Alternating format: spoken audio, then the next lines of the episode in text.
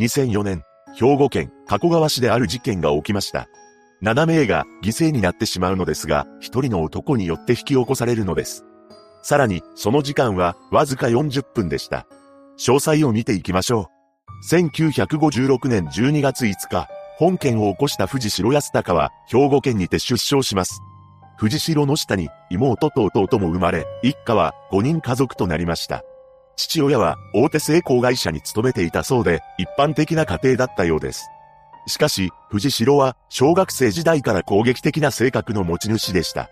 というのも、嫌がらせを受けた相手を刃物を持って追いかけたりしていたそうなのです。そのような恐ろしい行動をすでに幼少期から行っていた藤代ですが、中学生になると、さらにそこは悪くなる一方でした。なんと、同級生との喧嘩の際、持っていた刃物で相手を切りつけたこともあったというのです。この状況に、藤代の両親は、どうにか彼を強制させたいと考えており、藤代が高校生になる頃、ある決断をしました。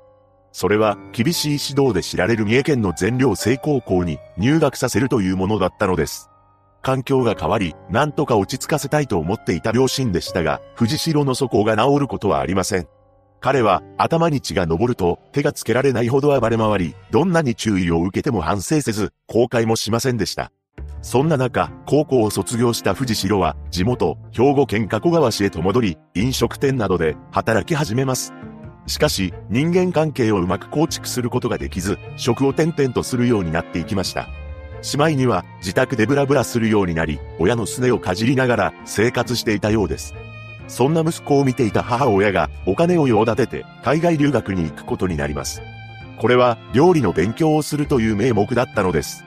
しかし、せっかく母親にお金を用意してもらったのにもかかわらず、なんと1ヶ月足らずで帰国してきました。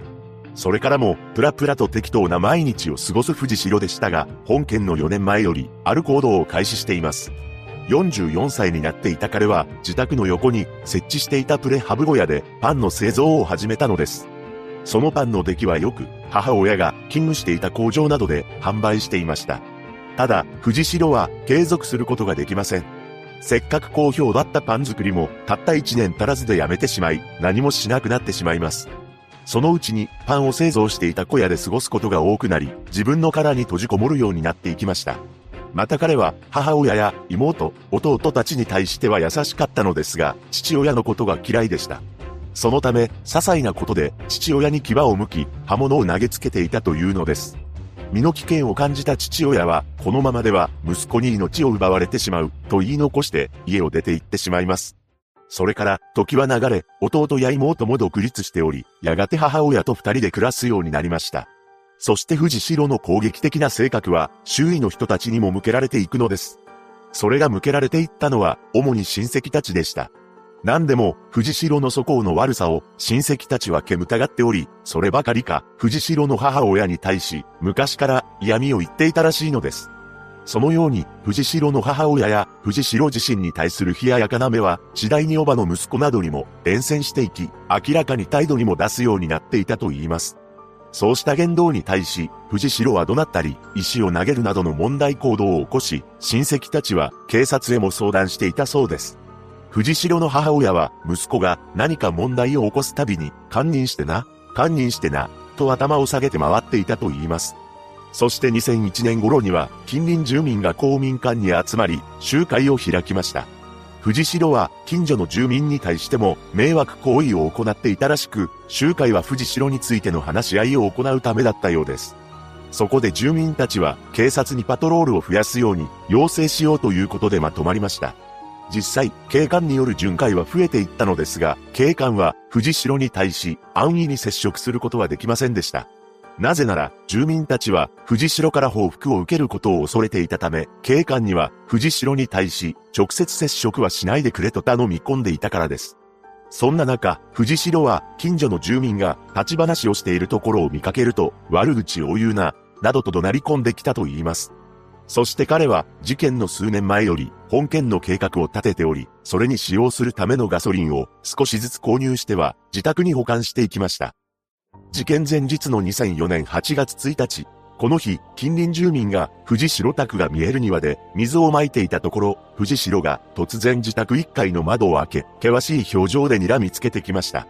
どうやら藤代は、この男性が自分の自宅を覗き込んでいると、勘違いしたようで、男性と口論になります。それを見た母親が、止めに入り、藤代に強く注意しました。藤代は、口論となった近隣住民を手にかけようと考えますが、見失ってしまったため断念し、前々から恨みを持っていた親戚たちを優先することを決意します。そうして、7人の犠牲者を出すとんでもない事件を起こすのです。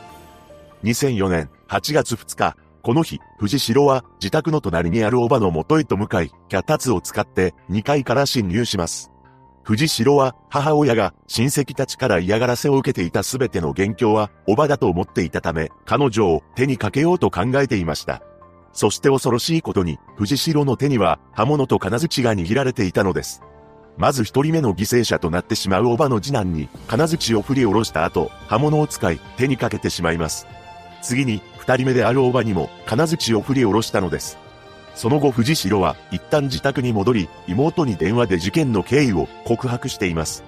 それから新しい包丁に持ち替え、自宅から少し西にある東園の親類宅へと向かいました。そして3人目、就寝中の T さん、4人目、T さんの妻を手にかけます。さらに5人目、離れで寝ていた長男に襲いかかり、6人目である長女までにも牙を剥いたのです。すべてを終え、一旦自宅に戻った藤代に、ある声が聞こえてきました。それは、先ほど藤代が襲ったおばの声だったようで、彼女は、まだ息があったのです。そして再度、藤代は、おば宅へと侵入するのですが、そこには、騒ぎを聞いて駆けつけたおばの長男がいました。この長男が7人目となってしまい、次に長男の妻にまでも襲いかかりますが、この妻だけは、藤代を馬鹿にしたことはなかったため、とどめを刺すことはありませんでした。そしてまだ息があったおばの元へ向かい、逃げようとするおばの命を奪ってしまいます。この間、わずか40分の出来事でした。そして自宅へと戻った藤代は、畳や布団の上にガソリンを撒いて、ライターで火をつけて、自宅を全焼させたのです。同居していた母親は、直前に避難していたため無事だったと言います。放火した直後、藤代は、車で4キロ離れた弟の家に行き、母親のことを頼む。わしは死ぬ。と言い残し、立ち去りました。その後、赤信号のため停車した際、後ろにパトカーが止まります。これは全くの偶然だったのですが、藤代はそのパトカーを見て、とっさに車を急発進させて、信号機の柱に衝突してしまったのです。